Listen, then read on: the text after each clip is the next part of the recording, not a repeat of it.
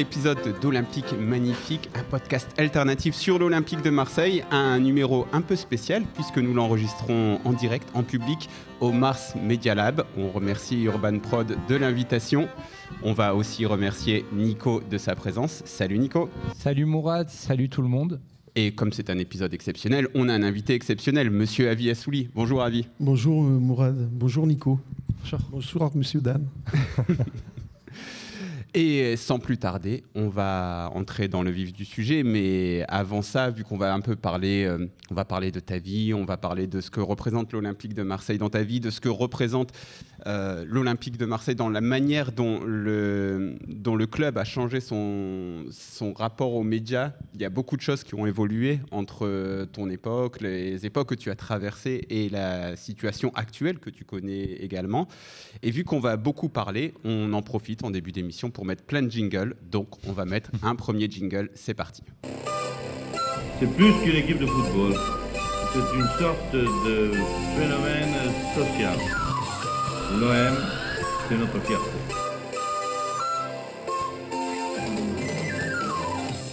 Voilà, Avi, tu l'as reconnu, monsieur Ah oui, qui parle? Forcément. C'est c'est qui? Dis-le pour les plus jeunes auditeurs. Le jingle là Voilà. Ah bah, Parle c'est- bien dans le micro, Avi. Ah pardon. Eh ben c'est c'est comment ça s'appelle C'est ce qui ouvre euh, tous les matchs de- du stade Vélodrome au stade Vélodrome. Non, mais dans, C'est Jump. et dans l'interview, il y avait l'ancien maire de Marseille, Ah oui, oui, oui, bien sûr. Gaston Defer. Gaston. Gaston Defer, voilà. Alors, Avi, pour euh, ceux qui ne te connaissent pas, tu es d'abord connu mondialement, mondialement dans tout Marseille, parce que notre monde C'est bien marseillais. Hein se, se réduit à, à Marseille pour, pour avoir été la, la voix, la voix de l'OM pendant, pendant combien? 25 ans, c'est ça? Plus que ça, plus que ça. Mais bon, c'est bien 25. Ça me rajeunit un peu. voilà, sur France Bleu Provence, tu, tu as été euh, donc voilà le commentateur des matchs de l'Olympique de Marseille. Tu es celui qui a bercé un peu euh, beaucoup de générations lorsqu'on n'avait pas Canal+, lorsqu'on ne pouvait pas regarder les matchs, on était coincé dans les embouteillages. Ça arrive parfois à Marseille. C'était la bonne époque. Voilà, Tout on le monde était obligé de mettre la radio. Absolument. Moi le premier, je Ah. me suis éveillé à l'Olympique de Marseille avec vous. Ah ben alors. Voilà, et on voit. Et tu vois, il, il Je te vois faut qu'il est marqué. Hein. Ah, bah, ça, me, ça me fait très bizarre euh, de vous avoir en face de moi euh, avec votre voix et, et c'est plein de souvenirs qui remontent. Et tu n'as pas fait euh, que ça, puisque avant l'OM, tu as eu une vie. Euh, qui tu as fait un milliard de, de, de Bah ouais. boulot. On va peut-être en parler un peu comment tu es arrivé au journalisme. Et après l'OM, tu as aussi été euh, député, conseiller, conseiller régional. Enfin, tu as C'est fait une aussi. parenthèse. C'est une parenthèse, voilà. Tu as fait un milliard de choses. Mais nous, ce qui nous intéresse, Ouais. c'est l'OM. Et donc, on va écouter un, un premier extrait. euh, extrait d'une interview que tu avais donnée à France Bleu, justement au moment de ton départ. Ah oui. Et euh, on écoute et tu nous dis après euh, si tu répéterais les mêmes choses aujourd'hui. Bah, vous savez, un match de football, Lolo, c'est un film. Et des films, chaque semaine, il y, a, un nouveau scénario. On ne peut pas dire qu'un match ressemble à un autre. C'est impossible, impossible. Il y a toujours quelque chose. Et puis à l'OM, on est bien servi. Il y a tout dans l'OM. Il y a, les faits divers, il y a la politique, il y a le showbiz, il y a, le sport, il y a les stars, on jette, on, on fait une statue à un joueur, le lendemain, on le descend. Il y a, il y a 800 000 euh, euh, citoyens marseillais, bah, il y a 800 000 entraîneurs et chacun a son propos. Chacun. Vous savez, quand je vais, dans- je passe dans une rue, je m'arrête à tous les trois mètres parce qu'on me demande. Alors, moi, je, vous savez, je suis diplomate comme tout le monde. Je, dis, je donne toujours raison, mais bon, c'est vrai que Marseille, c'est spécial. L'OM, c'est, ça fait partie de la vie. C'est, on peut pas vivre sans l'OM, c'est pas possible. Bon alors quand tu réentends ça Où est-ce que tu as pris tout ça? euh, sur ta chaîne euh, Dailymotion, Je suis même pas au courant. Je sais Eh ben- pas qui a dû faire ça. écoute, tu... C'est fou. Bon, alors quand tu réentends ça, ça t'inspire quoi? Est-ce que tu changerais un seul mot euh, dans ce que tu disais à ce moment-là en 2009 donc? Non, au niveau, au niveau de, la, de- de la passion, au niveau de, de ce qu'est Marseille, l'OM à Marseille, non. Non, ça, c'est toujours pareil, ça n'a pas changé. Ce qui a changé, c'est, c'est le, ce sont les joueurs qui sont plus les mêmes. À l'époque, on, on, était ensemble, on, on allait souvent, enfin, on pouvait aller à l'entraînement tous les jours. C'était ouvert tout le temps. Au jour d'aujourd'hui, c'est régu- régulé, réglementé. Si les journalistes, les confrères dont, dont tu es, euh, vous y allez qu'une fois par semaine, et encore, c'est très rare. Et puis c'est une heure, pas avant. Voilà, c'est On, impossible. on va, on C'est plus comme ça, c'est plus comme ça. on va revenir à tout ça, mais la, la place, euh, oui, la, la place de l'OM dans la ville, c'est toujours la même chose. Ah oui. Tu- Oui, oui, oui, bien sûr, bien sûr. Bien sûr, et c'est même peut-être euh, plus, j'ai l'impression que c'est encore amplifié, à mon avis. hein. Est-ce que tu es d'accord, Nico? Est-ce que c'est amplifié la place de l'OM Est-ce qu'elle s'est amplifiée dans la, ville de Marseille de 2009 à 2023 Ben, je pense oui. Euh, L'OM est encore plus euh, devenu un phénomène global et un phénomène culturel et un phénomène euh, d'appartenance. Euh, Peut-être avec Internet qui a encore amplifié ce côté identitaire avec une viralité très forte. Euh, Tout le monde voit euh, des vidéos de comment ça se passe en ville, comment ça se passe au stade et autour du stade. Et j'ai l'impression que de plus en plus de gens euh, veulent en être et que par ailleurs, euh, ce truc-là euh, de euh, communauté de supporters, c'est quelque chose qui est encouragé par le club, euh, euh, notamment depuis le rachat en 2016 par Franck McCourt. C'est ce que j'allais encore rajouter de, de l'eau dans le puits de, de Nico. C'est-à-dire qu'aujourd'hui, avec les réseaux sociaux, les médias se sont multipliés. Il y a, des web- comment tu appelles ça les des, web- des sites web, des les web sites TV, web, des les podcasts, les. Voilà, ça s'est multiplié par mille, quoi. Et avant, il y avait trois, quatre journalistes. On était trois pelés, un tondu à Marseille. Mais quand on allait à- à- en Fr- dans d'autres stades ou à l'étranger, il y- avait le- le Provençal de l'époque, Ouais. la Marseillaise de temps en temps, parce que au niveau des, des affaires et des frais. Et puis il y avait le Méridional. Et puis la radio, c'était France Bleu Provence, Radio France Marseille. On était quatre, hein, pas plus. Aujourd'hui, euh, vous allez au stade Vélodrome, on est 200. euh, Quand il y a un PSG Marseille, c'est plein, on peut même pas s'asseoir. Voilà, donc ça s'est ça s'est amplifié à mon avis par rapport aux réseaux sociaux et tout ce qu'il en est, parce que chacun a un, un réseau, chacun met son petit message Mm. et ça se multiplie. Et les, les jeunes, euh, voilà, c'est l'OM. Et parce qu'aussi, je pense, euh, le foot est un phénomène euh, encore plus massif qu'il y a 20-30 ans. Quoi. Oui, c'est vrai que c'est marrant. Tiens, Avi, tu peux peut-être nous parler de ça. Euh, je, parlais avec euh, Thierry Audiberg, donc qui est un supporter qui va au stade depuis, euh, depuis, depuis Scoblar et qui me disait en fait, ce truc maintenant de se dire si tu vas au stade sans le maillot, t'es un traître. Si tu vas sans le truc, ça c'est nouveau en fait. Moi, quand j'allais au stade, à la limite, t'avais l'écharpe, il n'y avait pas de FC Parvis. Tu sais ce qu'on appelle le FC Parvis C'est ces, ces gens qui se réunissent avant le match et qui font la fête devant le stade Vélodrome. En fait, voilà, tout ça, ça n'existait pas. En fait, dans les années 80, par exemple, il n'y avait pas de comment dire d'obligation de venir avec euh, tout en bleu et blanc, en ayant acheté le dernier maillot, en ayant acheté la dernière écharpe. Pourtant, ils étaient tout autant supporters. Oui, mais j'y allais en famille. On emmenait le petit qui avait 10 ans, qui payait pas d'ailleurs la place. On, on- on rentrait tranquillement au stade, on s'asseyait, et puis, et puis c'était tout. On, on allait au stade, on allait au Vélodrome, voilà. on allait voir l'OM. voilà. Hmm. On allait à l'OM. Mais bon, au jour d'aujourd'hui, ils- tous les supporters sont devant l'entrée, il y a les fumigènes, c'est c'est tout un spectacle. Exactement. C'est fou, quoi. Mais à l'époque, on y allait tranquillement, quoi. En famille, en famille. Puis il n'y avait pas autant de monde, hein. c'était c'était comme ça. C'est vrai. Et ça t'inspire quoi, toi, ce- quand tu vois euh, ce, cet énorme euh, phénomène euh, humain devant le stade euh, Parce que c'est aussi positif, ça fait des belles images. euh, Oui, bon, les gens se, se- Mourad, c'est de la communication aujourd'hui, tu le sais très bien. On pousse, on pousse, on pousse. Voilà, c'est c'est- voilà, on pousse à, à le monde à aller voir un match, avant match, après match. C'est la mu- multiplication de, de, de l'argent entre guillemets. C'est-à-dire, tu vas au stade, tu dois acheter le maillot, l'écharpe, tu dois aller au, au bar, m- Hmm. prendre un, voilà. Donc c'est ça, c'est le commerce. C'est- plus, plus ce que c'était. Avant, c'était euh, naturel, voilà, humain. Au jour d'aujourd'hui, euh, voilà, c'est plus ça. Moi, je me souviens que on- je, je vivais plus avec les joueurs, chez eux comme chez moi, qu'aujourd'hui. Moi, j'ai pas vu grandir mes enfants, par exemple. Et, et toi, aujourd'hui, est-ce que tu as, je vais te poser la question. Est-ce que tu as eu la chance d'aller avec un des joueurs de l'OM, peu importe la star ou pas, boire un coup et discuter? Non, bien sûr Voilà. que non. Ben, nous, oui, on y allait, c'était des potes, quoi, c'était des amis. On faisait, entre guillemets, le même métier. Eux, ils étaient sur le terrain, et nous, on écrivait. Pour certains, la presse écrite écrivait, d'autres faisaient des commentaires, mais voilà, c'était des amis avant tout.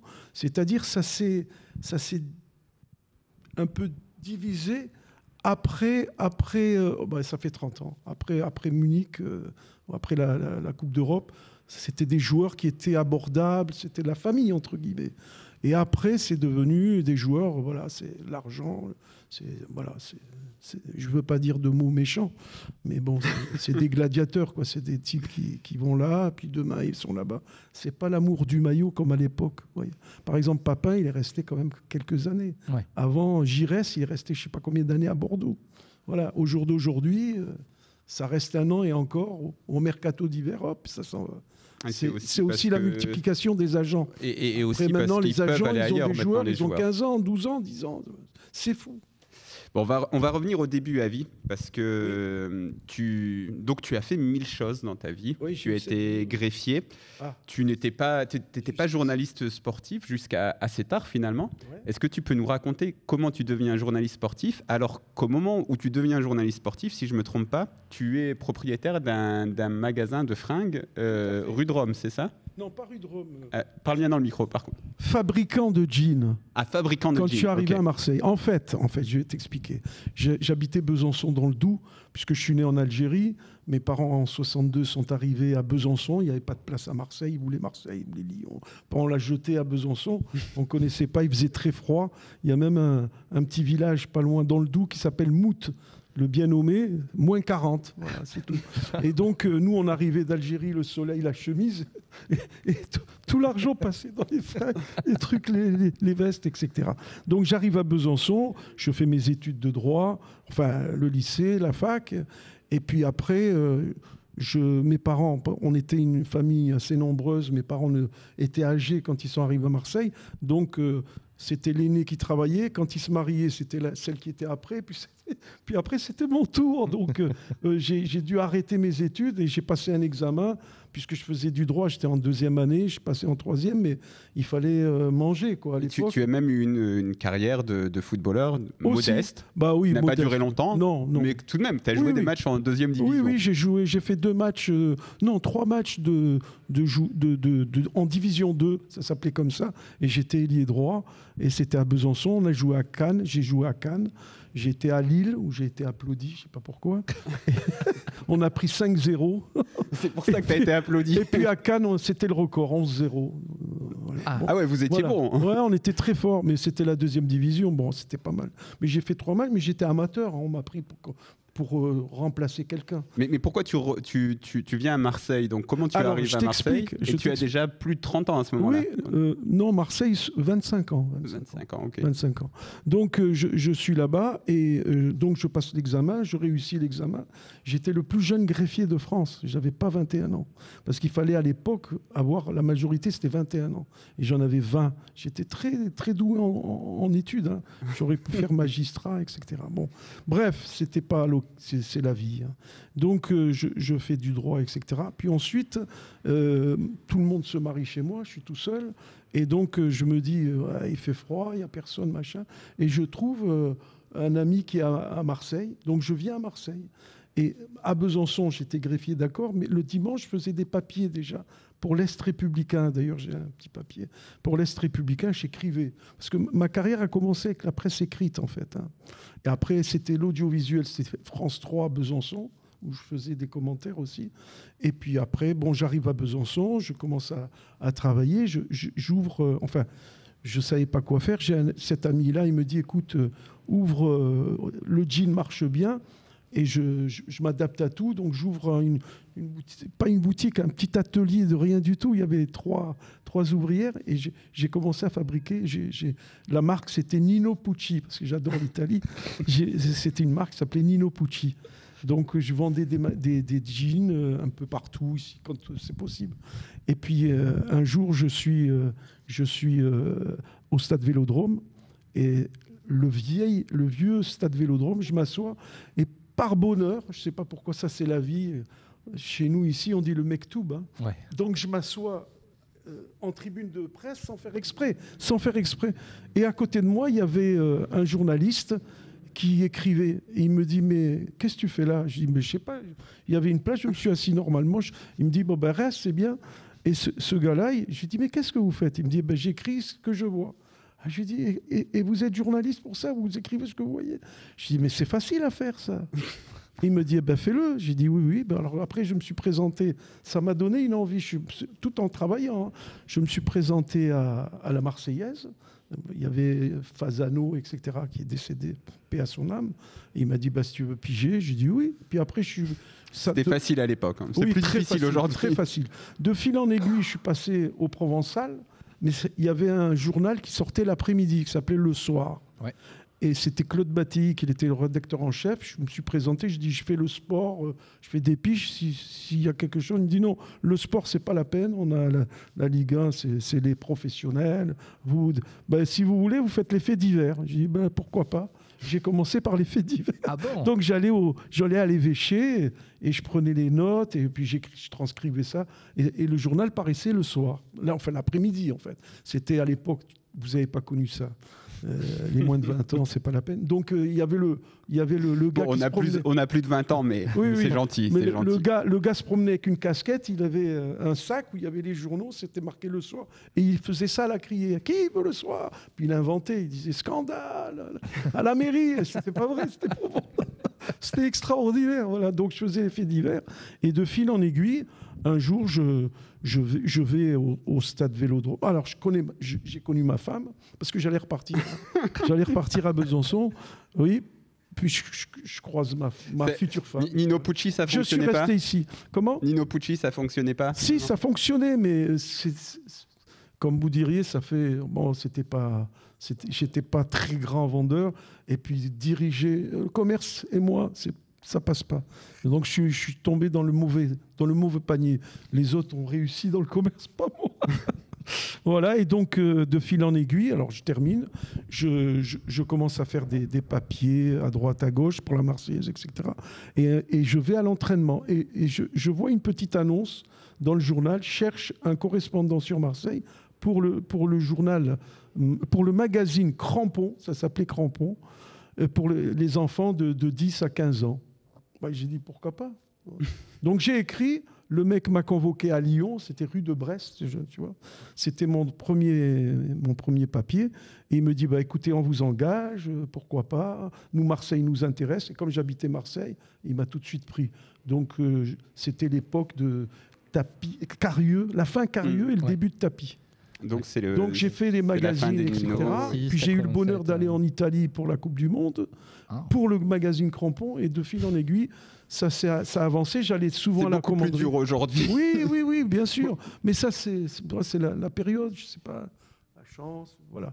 Et puis après, euh, comme j'allais souvent à la commanderie, j'avais Radio France, France Inter.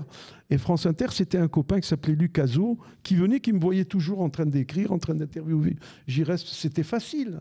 On les avait tout de suite, on, avait tout, quoi. Ils étaient, voilà. Et il me voyait tout le temps. Et il me dit, écoute, moi, le foot, ça m'intéresse pas. Tu veux pas piger pour la radio? J'ai dit, je comprends rien. Ah, c'est le gars qui t'a dit moi je fais les commentaires radio, mais ça m'intéresse pas, tu veux pas le faire à ma place. Voilà. Alors, mais avant ça, Ça, aussi, ça n'existe plus. ah, non, ça n'existe plus. Avant ça, j'étais à, Fun Radio. Je vais t'expliquer. C'est l'affaire de Nice. Quand j'ai vu plein de buts, peut-être tu as dû avoir l'anecdote.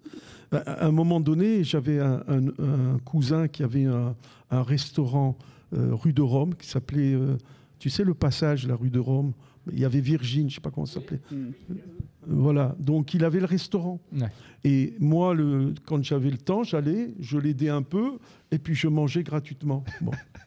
Donc à un moment donné, j'étais, j'étais là, et il y avait le directeur de Fun Radio qui venait installer sa station à Marseille. Et il connaissait pas, il disait, je cherche, et il dit à ce cousin, il lui dit, voilà, est-ce que tu connais un journaliste qui, pour, qui fait l'OM Parce que je voudrais faire l'OM, les reportages et tout. Et le cousin, il vient, il me fait, ça t'intéresserait pas de faire? Je dis, mais j'ai jamais fait de radio. Il me dit, ben va le voir. Il- J'ai dit que tu étais journaliste. Je me présente au mec. Il me dit, je lui dis, le cousin m'a dit que vous cherchiez un journaliste. Je lui montre la carte de presse parce qu'après. Il me dit, ben, ça m'intéresse, venez me voir au bureau lundi. Et, et les bureaux de Fun Radio, Fun Radio, c'était rue Saint-Ferréol à l'époque. Donc j'y vais et il me dit, bah, écoutez, ça, ça marche très bien. Il y a un match à Nice la semaine prochaine. Nous, on a vendu la publicité. C'était les ou enfin les meubles qui, qui payaient. Le, et nous, on vous donne euh, 1000 francs par euh, reportage. Putain, je suis tombé sur le cul. J'ai dit pourquoi, pardon d'être vulgaire. J'ai dit ben, pourquoi pas. Et donc, on m'envoie à Nice. Et il me dit, vous savez vous servir de, du reportophone? Enfin, à l'époque, c'était un téléphone, machin. Je dis oui, oui, oui, oui, bien sûr. J'avais jamais fait de radio, jamais. Je ne savais pas du tout t'en servir. Du ouais. tout, du tout. Alors, je prends ça et je ne savais pas m'en servir. Je prends ma voiture, je vais à Nice. Et là, il y avait Eugène Sacomano, tous les grands. Sacomano, machin, enfin, les, les, les- les- les grands, tu vois. Et on me donne une cabine, c'était des cabines en bois. Je suis là et il y a Sacomano à droite. J'avais que des grands, Europe 1, RTL, France Inter. Et je ne savais pas comment me brancher. Je ne savais pas, je ne savais pas. Et c'est comme ça qu'on a eu une, une amitié extraordinaire avec Eugène. Et il me dit euh, Mais qu'est-ce que tu fais là? Tu tu te, tu te branches pas? Je lui dis Mais je suis désolé, je ne sais pas. Il me dit Alors tu fais comme. J'ai dit Attendez, j'ai pris un papier, j'ai écrit tout ce qu'il m'avait dit. Et il me dit Quand tu, tu, parles, tu appuies là. Et quand tu, par- tu, tu coupes, tu coupes là. Comme ça, il n'y a pas de son. Je dis Ok. Et je commence le match comme si.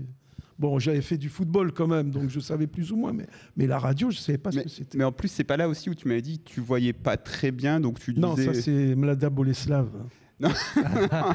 le fameux. Ça, c'est encore autre chose. Mais, mais parce qu'on va, on va écouter un petit peu ce qui a été euh, ta signature un petit peu au micro, parce qu'on te connaît aussi pour, euh, pour tes envolées lors des matchs de l'OM. Donc on va écouter un, un petit extrait de tes commentaires euh, live. Mamadou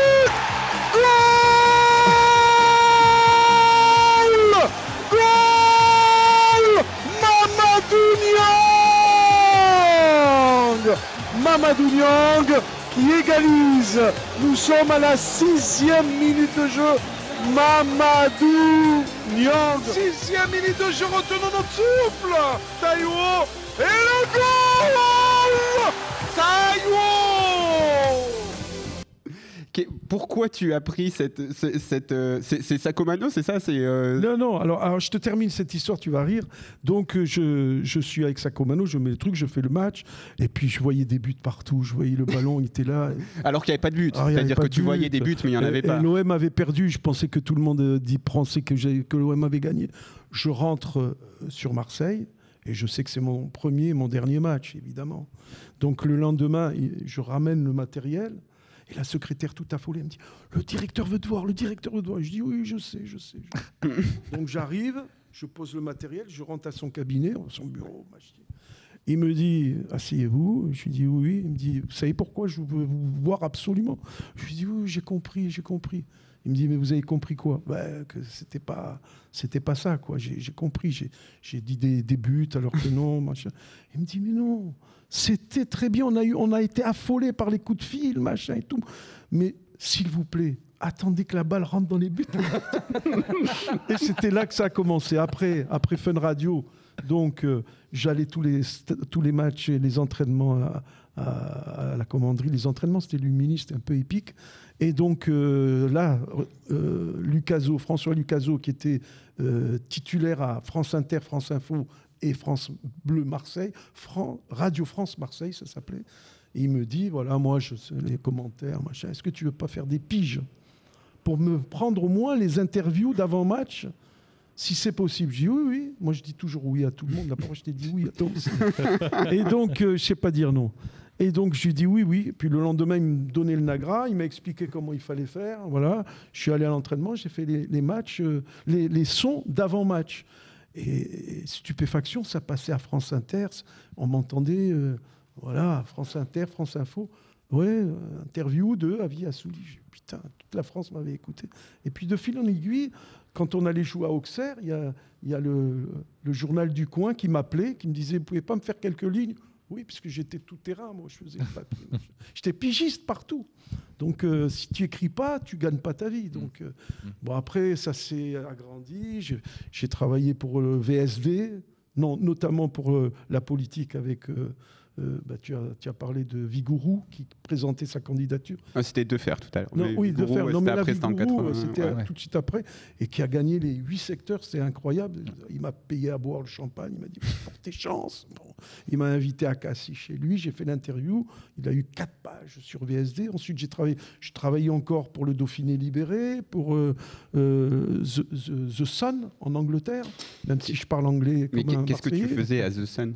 Eh ben, je- les- les- ben, il y avait Waddle à l'époque qui travaillait. Tu- tu- Eh, ils, étaient, ils étaient fous de ça. Donc, il fallait inventer des histoires. Je leur inventais. Moi, je- je- c'est pas un Et comme euh, il n'y avait pas d'internet et qu'on ne devait pas rentrer facilement, etc., donc on trouve quelqu'un sur place euh, Bah, voilà. pour un peu avoir. Tout à fait. Et là, ça, ça a pris des proportions. J'ai vu des papiers de, de- du Sun qui étaient pris. Moi, je me suis vu, j'ai vu un papier en Inde, à Via Soul. J'ai dit, c'est fou. Voilà. Puis après, avec Internet, euh, la radio, en, euh, New York, euh, l'Arabie Saoudite, ça passait partout. Quand Internet est sorti, c'est incroyable. Ça a enflammé les. C'était encore possible. Ouais. Puis tellement de monde qui aime l'OM. c'est- D'ailleurs, euh, j'ai la médaille d'honneur du, du club de New York, les amis de New York, l'OM. Ah, Ah ouais. Le club des Parce que j'ai supporters été, été là-bas, ils m'ont invité, et puis j'ai le maillot, il y a la, la statue, il y a marqué OM euh, New York. Énorme. C'est un grand truc. C'est dingue en fait quand on, quand on écoute à, à Nico, c'est qu'on se dit euh, ça n'a plus rien à voir euh, ce qu'était le foot à l'époque et ce qu'il est aujourd'hui et la manière dont il a pu faire des tas de choses qui ne semblent plus possibles aujourd'hui en fait. Bah, euh, ce qui ressort, ouais, c'est cette, euh, cette proximité que vous aviez avec les, les, euh, les acteurs du jeu. En fait, il y avait une porosité, tout le monde faisait partie un peu du même monde. Aujourd'hui, on se rend compte en fait qu'on a complètement sanctuarisé la- parole euh, des joueurs, des entraîneurs. C'est- C'est-à-dire que la communication, à part entière, elle fait partie euh, du spectacle footballistique aujourd'hui. Il, il y a ces conférences de presse qui sont filmées en live, qui sont euh, débriefées dans des émissions de débat. La communication des entraîneurs, des joueurs fait partie de la gestion de la saison. Euh, et on se rend compte que c'est aussi ça, je pense, qui crée aujourd'hui les discours euh, de communication qui sont complètement lénifiants et creux de tous ces acteurs-là, parce que ça fait partie d'une- codification euh, de, leurs propos, et, que donc chaque propos est scruté et commenté, et qu'aujourd'hui, plus personne ne dit rien, parce que ça a des conséquences qui sont importantes euh, sur le jeu. Quoi.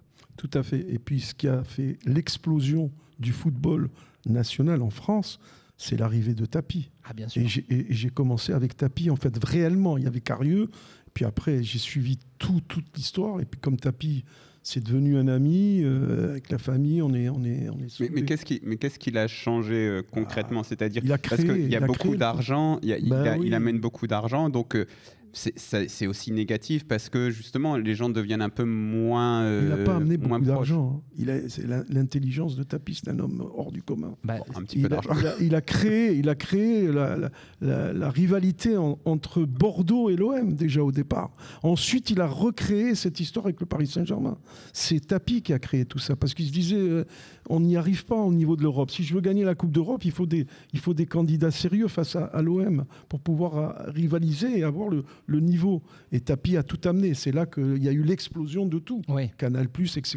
etc. Bah, c'est sûr que bon, euh, Bernard Tapie, bon voilà, euh, il y, a, y y beaucoup de choses qui peuvent en être dites, mais c'est certain qu'il avait, qu'il était un des premiers en France, qu'il était le premier en France et qu'il était même un des premiers euh, en Europe à, euh, à envisager le foot business. C'est que c'est, je crois que, que quand il arrive euh, dès 86, il, il passe des contrats de publicité, euh, d'affichage autour euh, de la pelouse euh, qui sont visionnaires. C'est un des architectes de, la, de ce qui deviendra la Ligue des Champions plus tard.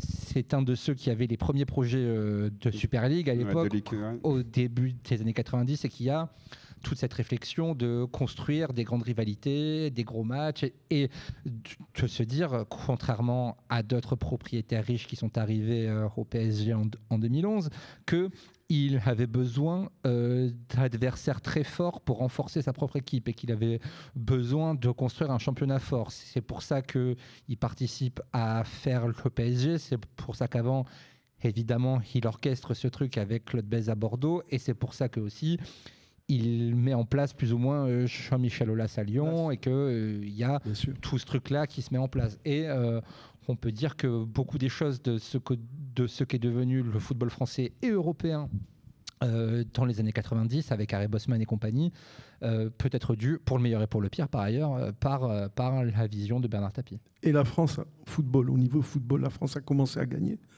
par, grâce à- aux joueurs, au style de jeu, à cette envie de gagner, avec la gagne de Bernard Tapie Bah, qui a mis tout ça au pli. Euh, Si la le- France est aujourd'hui championne du monde, et les joueurs le disent, hein, ceux Bah, de l'époque qui ont été olympiens, parce que l'équipe de France, Deschamps l'OM. le hein. dit le soir de la finale de 98. hein, euh, il dit euh, Bernard Tapie, il est pour quelque chose. Il Bah nous oui. a insufflé. L'équipe de. France, c'était l'Olympique de Marseille. Ouais. Parce Ouais, qu'à l'époque, il y avait, euh, on avait droit qu'à deux joueurs internationaux, donc c'était, il Mm. avait pris Étranger, ouais. qui- Voilà, deux, étr- deux, trois, deux étrangers.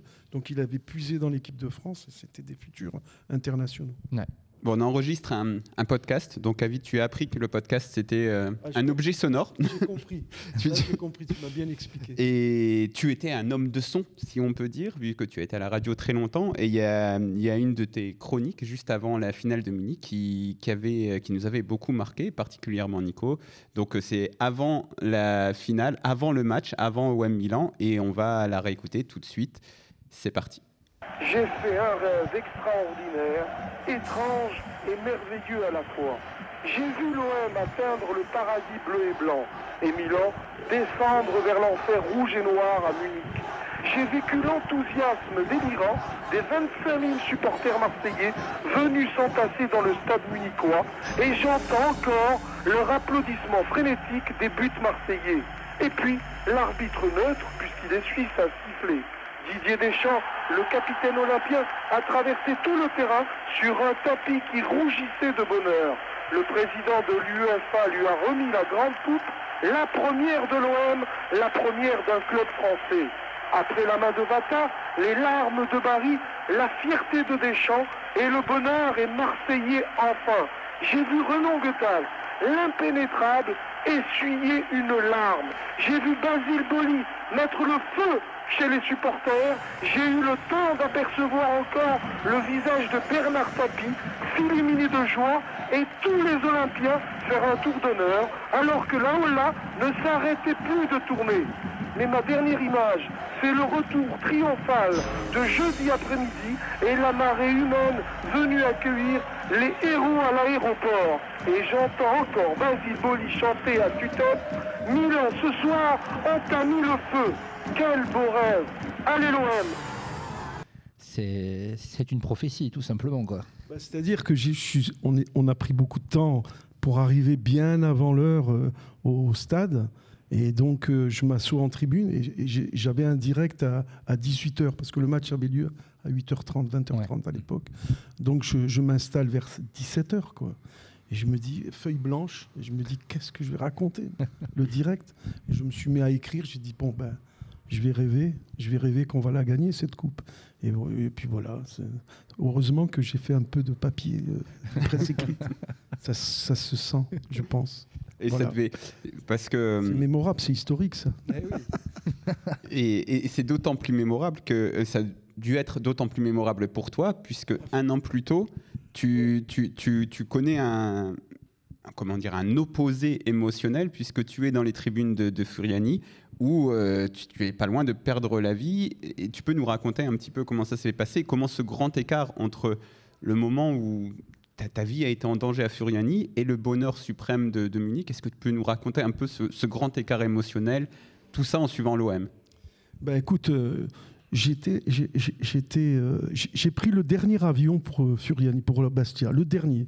Et à l'aéroport, il y a le père de Marc Fada, qui était photographe à la Marseillaise. J'avais beaucoup de liens avec la Marseillaise jusqu'à présent.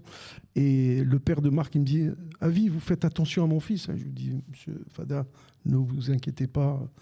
Il, y arrivera- il arrivera rien parce que c'est. On avait plus peur du public, tu vois.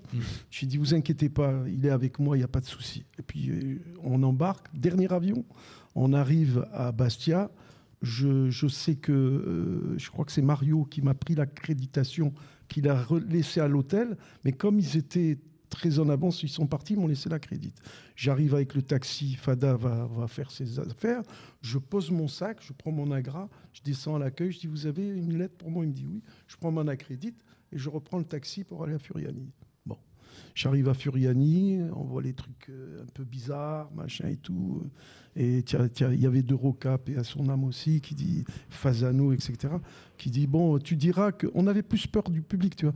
Alors chacun y allait de son, son mot. Tu diras que, bien sûr, euh, j'étais le meilleur journaliste, hein, on ne sort pas vivant d'ici. Mais de bagarre, de, Et donc, euh, j'ai dit non, non, tu diras que moi, j'étais le meilleur. Hein. Bah, je te donne 50 francs.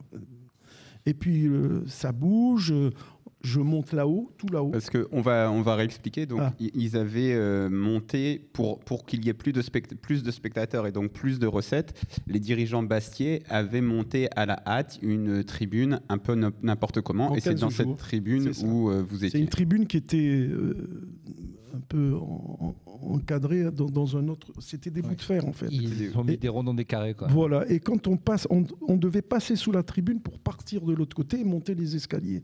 Et quand on passe en dessous, mais c'était maintenant avec le recul bien sûr, c'était ahurissant quoi. C'était des bouts de fer avec des parpaings de bois comme ça qui étaient tenus dessus.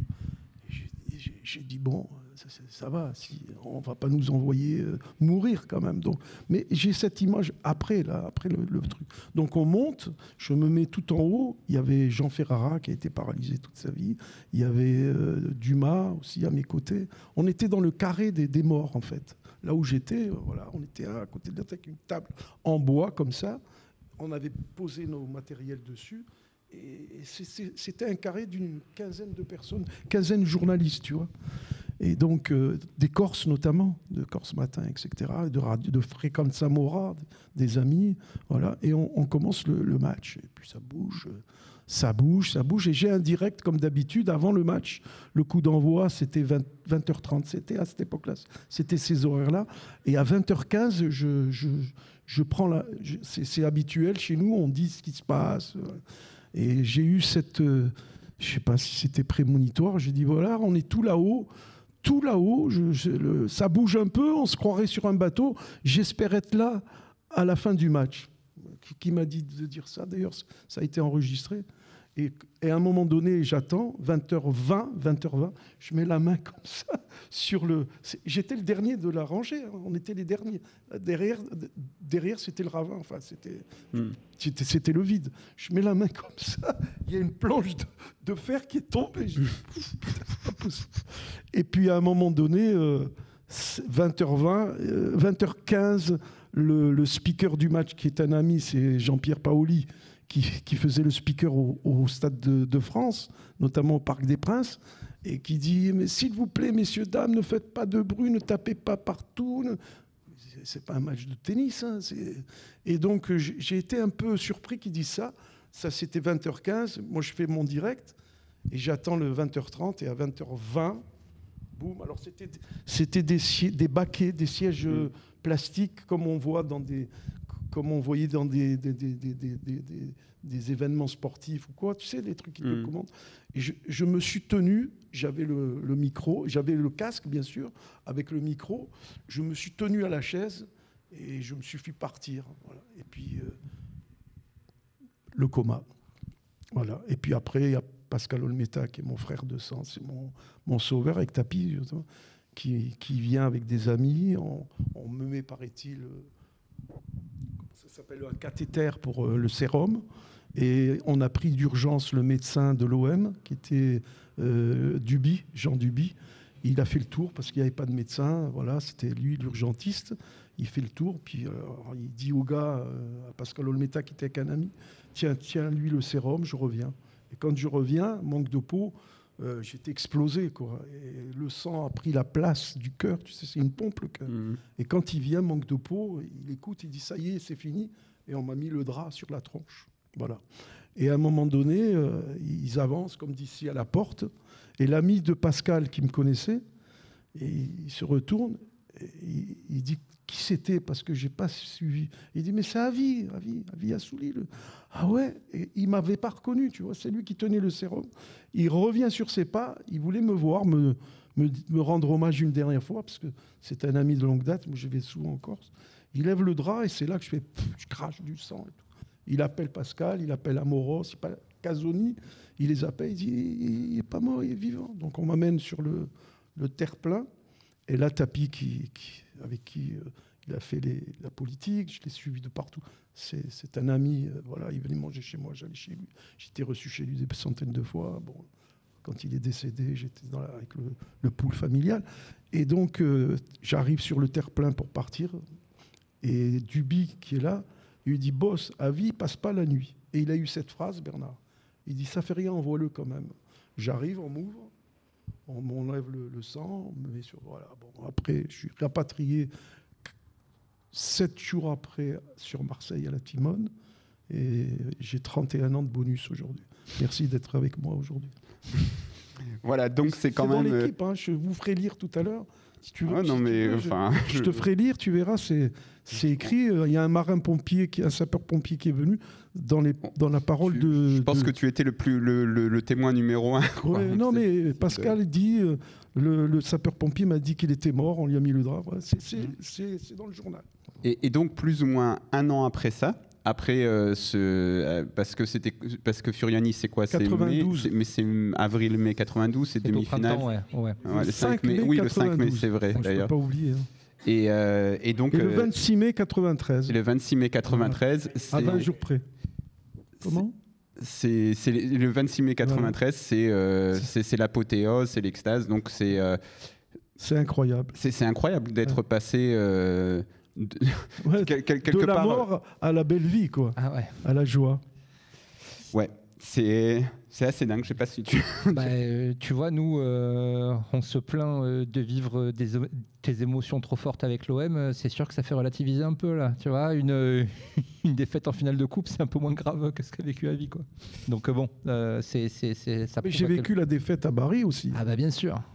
Bah, bien Mais, sûr. mais bon, tout ça, tout ça au final, voilà, c'est pas très grave. Et c'est là aussi où, parce que Furiani, euh, parce que j'étais, euh, j'étais là aussi, il y avait cet événement pour les 30 ans de, oui, oui, on m'avait de- invité. oui. du, du drame de Furiani ouais. et il y avait. y étais? Oui, oui, j'y Ah, étais. Et il y avait, euh, il y, a- il y avait des, des- des joueurs, des, des- des enfants aussi de disparus qui, qui expliquaient, ok, le foot business c'est une chose, mais le foot business nous a aussi amené à cette extrémité. Tout à fait. Et ça, il faut jamais l'oublier. Et on prend certains risques pour le spectacle à tout prix et pour la pas du gain. Et ça, c'est, il faut toujours le rappeler que c'est aussi dangereux.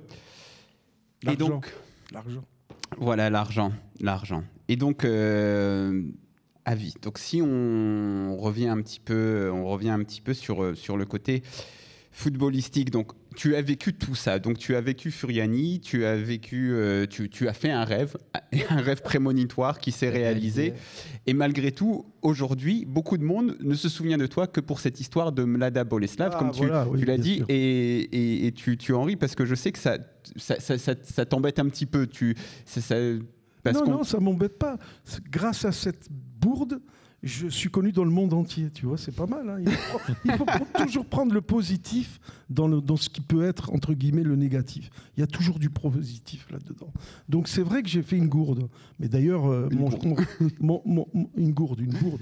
D'ailleurs, mon, mon rédacteur en chef, au lendemain, parce qu'il m'aimait pas trop, j'avais trop de, pour, pour de ceux qui ne connaissent par pas, rapport à lui, il voulait me, me virer, quoi. Ah, voilà. C'est-à-dire, moi, je rentrais, suis rentré de Mlada. Alors, attends deux secondes, Avi, on va juste rappeler euh, pour les auditeurs. Donc, en fait, ce qui se passe, c'est que il y avait, lors des matchs aller-retour à l'extérieur, il y avait cette règle qui s'appelait la règle du but à l'extérieur. C'est-à-dire que si euh, il y a égalité au score entre les deux équipes après deux matchs, l'équipe qui a marqué le plus de buts à l'extérieur, ses buts comptent double.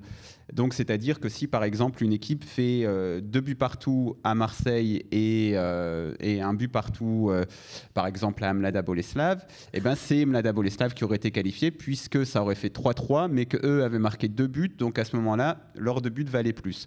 Sauf que Avi s'est un peu emmêlé les pinceaux. Et le fait est que l'Olympique de Marseille s'était imposé un but à zéro, si je ne me trompe pas, au match aller donc contre le Mlada Boleslav en Coupe d'Europe. Et au retour, euh, le Mlada Boleslav l'avait emporté 4 buts à 2. Mais l'Olympique de Marseille avait marqué assez tôt, ce qui, à cette époque-là, on se disait, bon, on a marqué un but à l'extérieur, on a gagné le match à, le match à l'aller, donc on est à peu près... On est à peu près euh, on est à peu près à l'abri. Mais euh, finalement, avec 4-2, 4-2 plus 1-0, ça fait 4-3 au final. Et euh, c'est là où Avi s'est emmêlé les pinceaux et il ne comprenait pas parce que les Tchèques faisaient la fête. Et il a cette, cette- cette- cette phrase. c'est- incroyable. Je voyais. D'ailleurs, il y avait un pilier devant moi. J'étais pas très. J'ai j'ai pas été aidé ni par mon, mon mon assistant technique qui pourrait pu me dire au micro gaffe gaffe c'est pas possible. Ni euh, voilà j'étais et puis j'avais la montre parce que le problème c'est qu'on rentrait avec les joueurs. Ah. Donc il fallait se sauver. Et, et en, en- en radio de Marseille, il y avait que moi. Et, et Donc, toi, tu fallait- annonces, tu annonces l'OM est qualifié, Oui, c'est oui, bon, oui, mais ça a les Tchèques duré- font la fête, on Ça comprend a pas. duré 30 secondes. Donc je vois, je vois le, le match, je dis ouais, ben, ça va, l'OM est qualifié, mais je comprends pas. Les joueurs sont contents de la victoire de l'OM. Ils, se- ils se congratulent, c'est même, c'est pas normal, mais en fait, bravo, c'est bien, c'est un bon, bon état d'esprit. Bravo les Tchèques, mais ils me font douter ces Tchèques. Et tout de suite, ça a duré 40 secondes. Et puis après. euh, Non, mais parce qu'en studio aussi, on te dit pas. Mais non, mais avis, euh, personne ne on te m'a dit. laissé seul dans la NAS. Et donc, je suis tombé vraiment bien. Et le lendemain, donc on rentre avec. Il faut que je te raconte, ça a été terrible. Je rentre avec les joueurs. J'ai couru comme un fou parce que tu sais, en radio, faut prendre le matériel. La presse, ils ont un stylo et un, et un calepin et c'est bon. Ils sont tous partis. J'étais tout seul parce que on me reprenait derrière. Tu fais, tu fais Mm. toujours le résumé, etc. Et donc, le temps que je, je, je sors, le bus était prêt à partir. Oh, puis j'ai couru comme un dingue. Je m'assois et tout, et puis j'ai dit, ouais, j'ai dit une connerie, mais bon, j'espère que ça va passer. Je rentre dans la nuit à 3 heures du matin, je faisais les sons dans le bus. Je rentre dans, la nuit, je vais euh, au bureau, je, je monte mes sons et je les envoie. Et je vois un mail, parce qu'il n'y avait personne. hein. Je les envoie dans la boîte et eux, ils récupèrent pour le, journal de 6 heures du matin. Tu vois, il y avait les... Je vois le mail, avis, euh, c'est incroyable. Le rédacteur en chef qui m'écrit, avis, qu'est-ce que tu as fait? C'est pas possible. On n'a plus d'auditeurs. Je dis quoi Entre, entre 11h et, et, 6h du matin, il n'y a plus d'auditeurs. Bon, tu, tu as un blâme, tu seras convoqué par Paris. Le type, il voulait se débarrasser de moi je faisais de l'ombre. Il, arrivait de Toulouse, chef, il se prenait pour. Bon, enfin, c'est pas grave. Et, mais il y a, une loi divine là-dedans. Il s'est fait jeter après. Il a, voulu me jeter, mais il s'est fait jeter. Bon, bref. Donc, euh, on me convoque à Paris. J'ai dû prendre un, un gars du syndicat, j'étais à FO, qui m'a défendu. Euh, Moi, je suis allé à Paris une fois. C'était la deuxième fois. La première fois pour signer mon contrat de titulaire, après, après Furiani, ils m'ont titularisé. Et je suis retourné pour, euh, pour ce, fameux truc où on voulait me virer avec le, le, syndic de FO. Et finalement, j'ai obtenu gain de cause. Et comme j'étais à six mois de la, de la retraite, le, patron qui, était, qui arrivé, c'était, euh, tu sais, celui qui était PDG de la Provence après. Il s'appelle comment? Mince. Bon, il a pris après. euh, c'est Tapi qui l'a fait rentrer parce qu'il m'a dit Qu'est-ce que tu en penses? Je dis C'est un mec bien. Il- et il, a- il est devenu président de la Provence. Et il m'a dit Écoute, ta vie, il te reste six mois, euh, va-t'en, on te, on te paye les six mois et puis tu es tranquille. Je dis Oui, pourquoi pas? Bon, On m'a payé. je- enfin, on m'a donné les six mois qui restaient, plus un petit truc parce que tu sais, quand il y a les syndicats et, qui, et un avocat qui te met au prud'homme, tu es sûr de gagner. Donc ils ont demandé un petit reliquat. Je suis parti, et voilà, euh, sans problème. Voilà, Mm. voilà l'histoire. Et t'es parti. Et ce qui est. et- et je vais te dire un truc, c'est dégueulasse ce qui s'est passé, parce que je serais resté des années. Mais bon, c'est comme ça, c'est la vie. Mais avant moi, à France Info et à France Inter, il y avait le gars qui s'occupait de la rubrique auto, tu sais, le, le spécialiste des autos. Et un jour, il y a eu un, un grand, un grand champion, enfin, une, une course Prix, F1. Il s'est trompé, c'est-à-dire que tu sais, la F1, c'est d'abord un, un- un tour sans rien du Mm. tout qui valait. Lui, il a commenté ça comme si c'était le vrai départ. Et on n'y a rien fait. Donc, euh, ils se sont basés là-dessus. les- il y a eu tellement de conneries, mais juste à moi, ça s'est tombé. Mais bon, c'est- c'est malheureux, mais c'est comme ça. Mais- Ouais.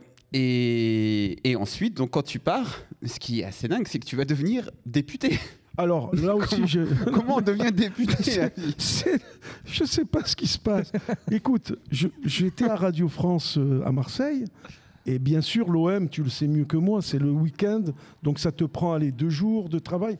Mais il faut travailler les autres jours. Donc euh, j'allais faire euh, les faits divers, j'allais, j'allais interviewer le maire, ou le, le- le- Voilà, je faisais aussi de la politique sans, sans en faire. Je, je- je m'imaginais, tu vois.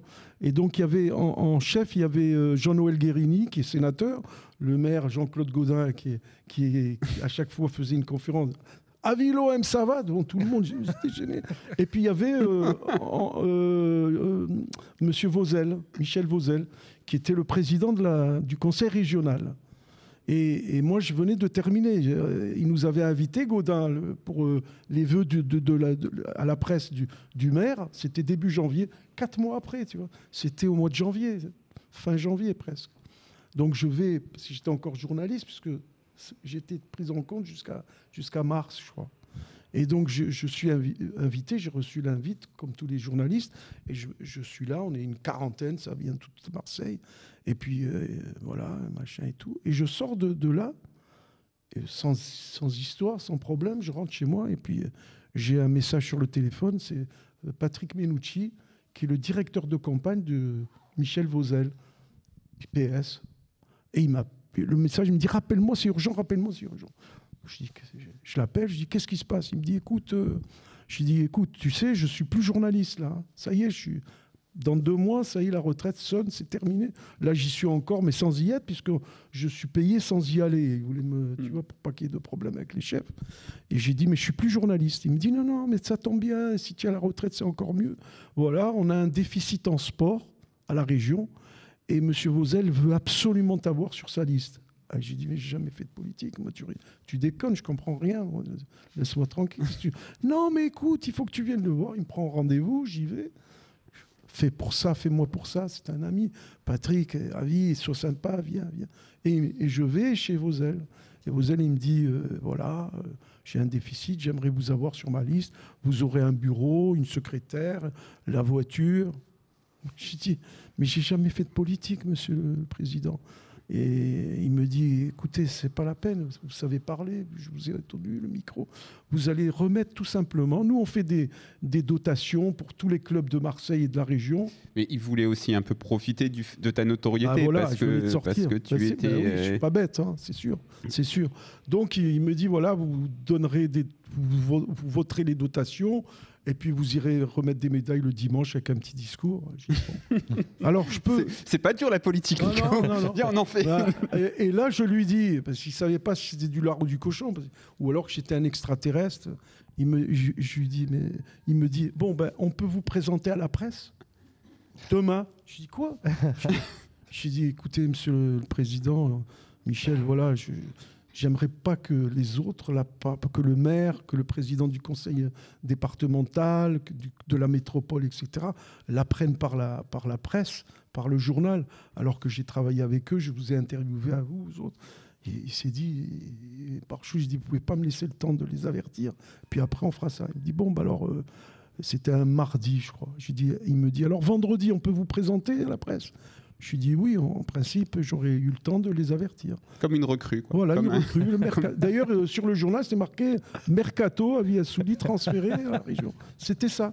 Et donc, j'appelle euh, euh, M. Guérini, je dis voilà, Gaudin, et, et- et c'était Caselli aussi. Ils m'ont dit bon, tant que c'est pas contre moi, c'est bon. Voilà. Et, et alors, pour prolonger la c'est beau, c'est beau Marseille. Ouais, c'est rigolo. Et puis pour prolonger l'histoire sur la, pour être député, donc j'étais à la commission sport, d'accord? J'étais conseiller régional aux grands événements sportifs et je m'occupais de l'OM aussi. C'est d'ailleurs moi qui ai créé la dotation au centre de formation. C'est moi qui l'ai inventé. Qui a été euh, avec Vauzel, euh, avec, euh, avec Renaud Muselier récemment. Oui, Ben, pour le, pour le partenariat. Alors tiens, en face de toi, celui qui a créé la dotation, parce que l'OM n'a jamais reçu de dotation. Seulement, moi, je m'étais Mais là, c'était une nouvelle dotation, il me oui, semble. non, mais, mais c'est moi qui avais créé. Pourquoi? Parce que c'était interdit à la politique de donner, enfin, aux collectivités locales, de donner des subventions aux, aux clubs. Alors, il fallait trouver euh, la, la parade. Et moi, j'ai trouvé qu'il y avait le centre de formation, qu'il y avait des professeurs qui donnaient des cours aux jeunes. Et donc, on payait les professeurs via cette dotation. Et donc il a fallu. Alors je ne donnais pas qu'à l'OM. Il y avait Nice, il y avait Cannes, il y avait voilà. Donc euh, la création, c'est à vie, ton ami qui l'a. Et après, après ça, après ça, je suis donc. euh, tu sais, c'est c'est comme un hémicycle, hein, euh, voilà. C'est un petit, un petit, un petit, euh, une petite assemblée nationale. Donc j'étais à la commission du, du sport en tant que délégué, et aussi une deuxième. On avait tous une deux commissions, et j'étais à la commission européenne, Euromarché, c'est-à-dire on donnait des dotations à tous les pays, euh, que ce soit la Tunisie quand il y a, ça pleut ou qu'il y a des problèmes, au Maroc, etc., au Maghreb, au Moyen-Orient. Donc on faisait les dotations et j'étais à cette commission. Et pourquoi je suis arrivé Mais, comme mais- mais député? pourquoi? Parce que, alors, Je vais nous, nous sommes amis et tout, mais est-ce qu'il n'y avait pas des gens plus compétents peut-être que Sans toi doute. pour faire pour euh, Sans doute, mais ce- tu sais, tu Parce que sais- pour les sports, oui, oh, d'accord, tu as, tu as une longue carrière dans le sport, oui. tu, es, tu, tu connais le Mais tu as dit- microcosme, Tu as dit mais le mot tout à l'heure. Ils, ils- ils recherchaient ma popularité, entre guillemets, si j'en avais une peut-être à cette époque-là, c'était fort, pour pouvoir passer. Et c'est le pouvoir qui les intéresse. L'homme, il s'en fout. C'est ça la politique. Je l'ai compris, je ne suis pas resté longtemps et j'ai tourné la page là-dessus. Bon, j'ai beaucoup appris, j'ai beaucoup vu, j'ai beaucoup entendu. J'ai fait des voyages euh, avec euh, les, les députés. J'étais à la commission des affaires étrangères, ce qui n'est pas donné à tout le monde. c'est et ce qui est un sujet un peu important. Bah oui, mais bon, mais j'ai Oui, après, j'ai travaillé. Tu sais, tu- il y a, y a- il y a beaucoup de. de- Peut-être que je suis nul, mais j'apprends vite et puis il faut, il faut être sérieux. Tu sais, quand tu, quand tu- je suppose que tu as bien préparé ton émission. Voilà, ben moi je fais pareil. Voilà, tu, as, tu as eu des sons, tu, tu m'as bien vérifié tout ça. Voilà, ben, j'ai fait pareil. Ça s'apprend la politique, c'est pas c'est pas compliqué, mais il faut être sérieux. Voilà. Et donc, pour tenir, pourquoi je suis devenu député? À la commission euh, Europe, Euro, Méditerranée, etc., il y avait une dame qui s'appelait, une, collègue hein, que je ne connaissais pas, qui s'appelait Marie-Arlette Carlotti, qui, elle, fait de la politique depuis 100 ans et, qui, est sénat- sénatrice aujourd'hui. Et, donc, euh, elle se présente aux législatives. Et un beau matin, à 6 h du matin, c'est véridique, hein, je l'ai dit à tout le monde, c'est dans les journaux. À 6 h du matin, le téléphone sonne chez moi. Ma femme, elle se réveille, elle me dit Qu'est-ce que c'est? Je sais pas. Elle me dit Bonjour, c'est- Avi Assouli, je te réveille. J'avais envie de lui dire Non, non, j'attendais ton appel. et, et elle me dit Bah écoute, euh, je voudrais que tu sois mon suppléant. Et je ne savais même pas ce que c'était un suppléant. Moi. je dis suppléant, mais pourquoi euh, le tien Les législatif, c'était deux mois après. hein. Deux mois. c'est ouais, bah, c'est bien préparé, une Ouais, affaire rondement menée. quand même, quoi. deux mois. Et euh, je lui dis, mais pourquoi ton suppléant, il, il t'a laissé tomber Elle s'est énervée. Elle me dit, ah, c'est dit, tu veux pas, tu veux pas. Je dis, non, c'est pas que je veux pas. J'aide Patrick Minucci, puis il s'est présenté, il a été député aussi. J'aide Patrick Minucci pour. Je, téléphone à ses, à électeurs, je les appelle. Bah, toujours, allô, c'est Avis Est-ce que. Voilà. Patrick se présente dans votre quartier, votez pour lui, je compte sur vous. Voilà, je faisais le travail de secrétariat. Mais c'est normal, je rends l'appareil. On te rend service, tu rends service. Il m'a demandé, je le fais. Et je lui dis, mais moi j'aide Patrick, c'est pas possible, et je suis désolé. Elle me dit, non, non, mais Patrick, il va passer au la main, moi j'ai besoin de toi. Face à moi, il y a Renaud Muselier. Ah, Renaud Muselier, qui était ministre, secrétaire d'État, etc. Et qui est là de. qui était d'ailleurs promis à la Ah mairie de oui. Marseille aussi. C'était le, le premier fils siècles. prodigue de Godin avant. Voilà. Et je lui dis, mais je faut, je peux pas, je peux pas faire ça, Patrick. euh, vois avec Patrick. Ben, c'est lui qui m'a dit que c'était possible. C'est pour ça que je t'appelle. Alors, tu prends ta carte d'électeur, tu me rejoins à un boulevard de la Libération là-bas. Il y a mon, il y a mon QG, mon, mon, mon- Je lui dis, mais il est où? Et elle me donne l'adresse. Je savais même pas où c'était. Je me désintéressais complètement. Moi, c'était pas mon truc. Donc, j'arrive avec ma carte. Elle m'amène à l'évêché, à la mairie. Je présente mes trucs et elle me met comme suppléant et je signe. Bon, et on part, on fait. la- alors moi j'étais, on avait la, le quatrième, cinquième et sixième arrondissement. Donc je faisais avec elle le quatrième, cinquième, mais le sixième c'est moi qui allais tout seul parce que c'était un peu plus huppé, c'était plus, tu vois, plus, plus populaire au niveau du foot et tout. Et j'allais d'immeuble en immeuble et je mettais les boîtes aux lettres, etc. Et, et puis après. euh, Et, premier- et donc vous avez été élu. Premier et- soir, non, on n'est pas élu, on est devant. Et là, euh, Hollande venait d'être élu, il nomme euh, Monsieur Hérault comme Premier ministre. Et Hérault appelle, il fait un, discours à 8h ou 20h, et il dit voilà, je vais prendre des, ministres, mais ceux qui sont en lice pour la députation, si ils ne passent pas, ils ne seront pas élus. Et elle me dit, tu sais, il m'a appelé, et en principe, euh, si on gagne, je serai ministre et tu seras député. Je, je dis ah bon, mais, mais j'y croyais pas. Et mais J'y ça, croyais c'est- pas. c'est-à-dire, c'est, on t'appelle un matin à 6h du, mat- à 6 heures du matin et euh, deux semaines après, tu, tu- au- on te dit non, mais c'est bon, tu vas être et- suppléant. un mois et demi Un, après. un- et un mois et demi après, on te dit bon, en fait, si tu vas être député, parce que moi, je vais devenir Bah ministre. oui, et- parce que, euh, l'a Bah, nommé euh, le- pour les handicapés, tu vois, euh, ministère des handicapés. Et donc voilà, et comme j'étais handicapé aussi par bon, enfin bref, elle passe et je me retrouve euh, à l'Assemblée nationale. C'est quand même un- Attends, il y avait la, la place de Émile Zola à côté. J'ai dit, putain, mais c'est qui ça? C'est fou, quoi. Je me suis passé le premier soir. Parce que quand j'arrive à l'Assemblée nationale, ils ont le Parisien, le Monde, le Figaro, j'ai tous les, les- les papiers. Il y a un ovni qui se présente à Marseille. Et le papier, c'était de l'OM à l'hémicycle. et ils voulaient tous me voir. Et il y avait France 3 à Paris qui m'attendait. Et moi, j'arrive, comme c'était la première fois, j'ai amené toute ma famille, ma femme, mes enfants. Donc j'ai pris un hôtel à 100 mètres et le taxi m'amène, me laisse à l'Assemblée nationale. Euh, voilà, 126 rue de. Voilà, bon, on me laisse, le, le taxi me laisse et il emmène ma famille un peu plus loin puisque j'arrive à 10 heures. J'avais pris l'avion très tôt, à 7 heures, je crois. On arrive à 10 heures et eux continuent puisque le- euh, la première séance c'est 15 heures. Donc ils vont à l'hôtel, posent les valises, et moi je, suis à l'Assemblée, j'arrive, et le président de l'Assemblée m'avait écrit en me disant, monsieur, cher confrère, cher collègue ou cher, euh, euh, je vous attendrai euh, dans, la, dans salle X, quand vous arriverez, n'hésitez pas à voir l'huissier qui vous attendra pour faire les formalités. Tu vas... Tu, tu- ils te prennent en photo, ils te font signer, ils te donnent le badge. Enfin, c'est la folie, quoi. Tu, tu en as jusqu'à midi. Mm. Quoi. Et donc, euh, je devais voir le président. Et donc, j'arrive Le président de, de l'Assemblée nationale. Euh, j'arrive, je le vois, donc il est connu, je le vois, je vais m'avancer vers lui. Et tu as la télé qui arrive. Alors, c'est quel effet, machin? Il me pose des questions. Et je vois le président partir. Je dis, putain, comment je vais faire? Il s'en va. Et donc, je, je finis. L'huissier vient me chercher. On va écrire les machins, l'adresse, le téléphone, les machins, le badge, etc. On prend en photo euh, dans l'hémicycle. Chacun, voilà, c'est une, voilà, tu passes là-dessus. On te donne le badge. Et puis, je viens pour, euh, pour rentrer et je m'aperçois qu'il y a Claude Barthelone, président de l'Assemblée, qui me dit J'ai pas voulu vous déranger, vous aviez la télé. C'est des trucs de fou. Ah c'est, c'est dingue, Nico, quand on, quand on C'est des entend trucs de fou. à, à vie, c'est-à-dire c'est que comme un rêve. à, à- à la base, J'ai il rêvé. est, il- il est journaliste. euh, il, suit l'OM, donc il est journaliste un peu par hasard, et puis il vit euh, des, des- des choses comme, euh, comme Furiani, comme euh, le 26 mai 93. Il est au plus proche des, des décideurs locaux, de toutes les personnes un peu importantes. Il finit à l'Assemblée nationale. Tout ça à travers l'OM, quoi. C'est, ça, ça dit aussi le, le pouvoir qu'a l'OM, la puissance. Si je peux me permettre, tu sais Ouais. comment on m'appelait à l'Assemblée? Le député de l'OM. Ah bah, c'est normal.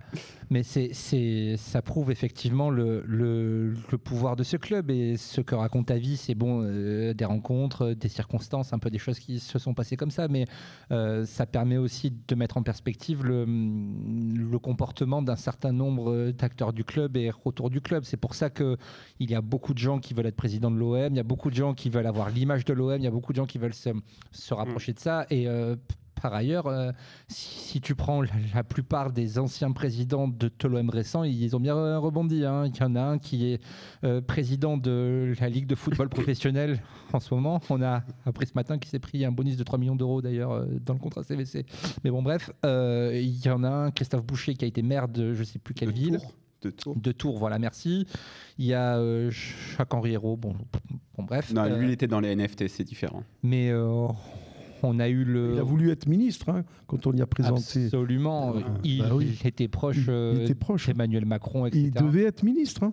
Mais euh, euh, j'avais entendu parler qu'il était en lice pour un secrétaire d'État, me Ouais, bah, semble-t-il. c'est ça. hein. Ouais, ouais, ouais. Et, et, et, et les autres, pareil. hein. Le regretté Pape Diouf euh, s'est présenté à, à la mairie de Marseille en 2014.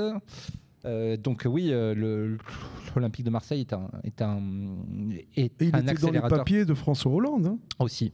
aussi. Et, et, l'Olympique de Marseille est un accélérateur de, de renommée, de popularité et de et de et d'influence. Bien sûr. Bon, on va, on va pas tarder à s'arrêter parce que ça fait un, un, long moment. On avait dit oui entre 30 et entre 30 minutes et une heure, et je pense que ça fait plus d'une heure déjà. Forcément, bon, on voulait pas. C'était tes bah, histoires. On est, on est comme, euh, comme des enfants. Il y avait beaucoup de choses à dire. Il s'est passé beaucoup de choses. 24 quand même. heures à te raconter des histoires. parce que j'en ai sur les joueurs, etc. Mais justement, je vais laisser Nico peut-être un peu terminer euh, sur euh, sur avis puisque on s'était dit oui que Comment, comment ça se fait que tu continues de suivre l'OM Pourquoi? Alors que tu pourrais tranquillement te la couler douce, mais tu es toujours au stade, tu, tu, viens à des confs, tu as un projet de magazine autour de l'OM. Pourquoi tu, tu, ne te la coules pas douce? Parce que s'arrêter de travailler, c'est mourir. Et comme j'ai failli mourir une fois, je ne veux pas recommencer une deuxième. Maintenant, si le bon Dieu me prête vie, je continuerai. Mais c'est la passion. Enfin, je suis un passionné dans tout. Là, c'est le magazine. J'aime bien. Voilà, j'aime vivre puis ce que j'ai eu m'a aidé à, évaluer ce que c'est que la vie. Il faut aimer les autres, il faut donner. En, fait, tu t'imagines pas. J'ai pas besoin, je fais le magazine, pas pour moi. je te promets, hein, c'est pour euh, faire vivre un peu les, potes qui sont là, les jeunes. Voilà, faut les aider. Donc voilà. Sinon, je m'en fous moi du magazine. Et puis, et puis oui, au, tout début, donc on a, on a entendu cet extrait où tu disais on peut pas vivre sans l'OM. Ben Toi, en fait, si tu vis et qu'il y a l'OM, tu peux pas ne, ben rien faire autour de l'OM. En fait, tu te sens. C'est vrai, Non, mais l'OM, moi, j'y vais. Euh, bah, j'ai pas besoin. J'ai Canal j'ai Prime, j'ai tout. Je peux le voir à la télé, mais ça n'a rien à voir avec ce que tu vis sur le, le terrain c'est magnifique. Et puis, ça me permet de revoir les anciens joueurs qui sont devenus dirigeants, entraîneurs. Et c'est le plaisir de revoir les anciens. Voilà. Bon, sur ces, sur ces bons mots, Nico, à moins que tu veux ajouter quelque chose. Ah non, non, non, je suis, euh, je suis ému et j'espère euh, arriver à, autant de décennies de suivi de l'OM avec la même passion, avec le même intérêt pour tout ça, parce que c'est quand même un truc euh, qui nous suit pendant toute la vie. Et il n'y a pas énormément de choses en fait euh, avec lesquelles on a énormément, on a autant de fidélité finalement quand on y pense. Voilà. Merci beaucoup, Avi. Merci à toi. Merci, merci Mourad. merci de, Nico et merci à vous tous. Bah, merci d'être venu surtout. Merci encore à Urban Prod. Et à l'OM. Hein. Et, à l'OM, bien sûr. Et à très bientôt pour euh, d'autres épisodes d'Olympique magnifiques. C'était très facile de gérer le stade Vélodrome. On te faisait au même Forbach avec 434 personnes, maintenant avec 45 000, c'est un autre problème.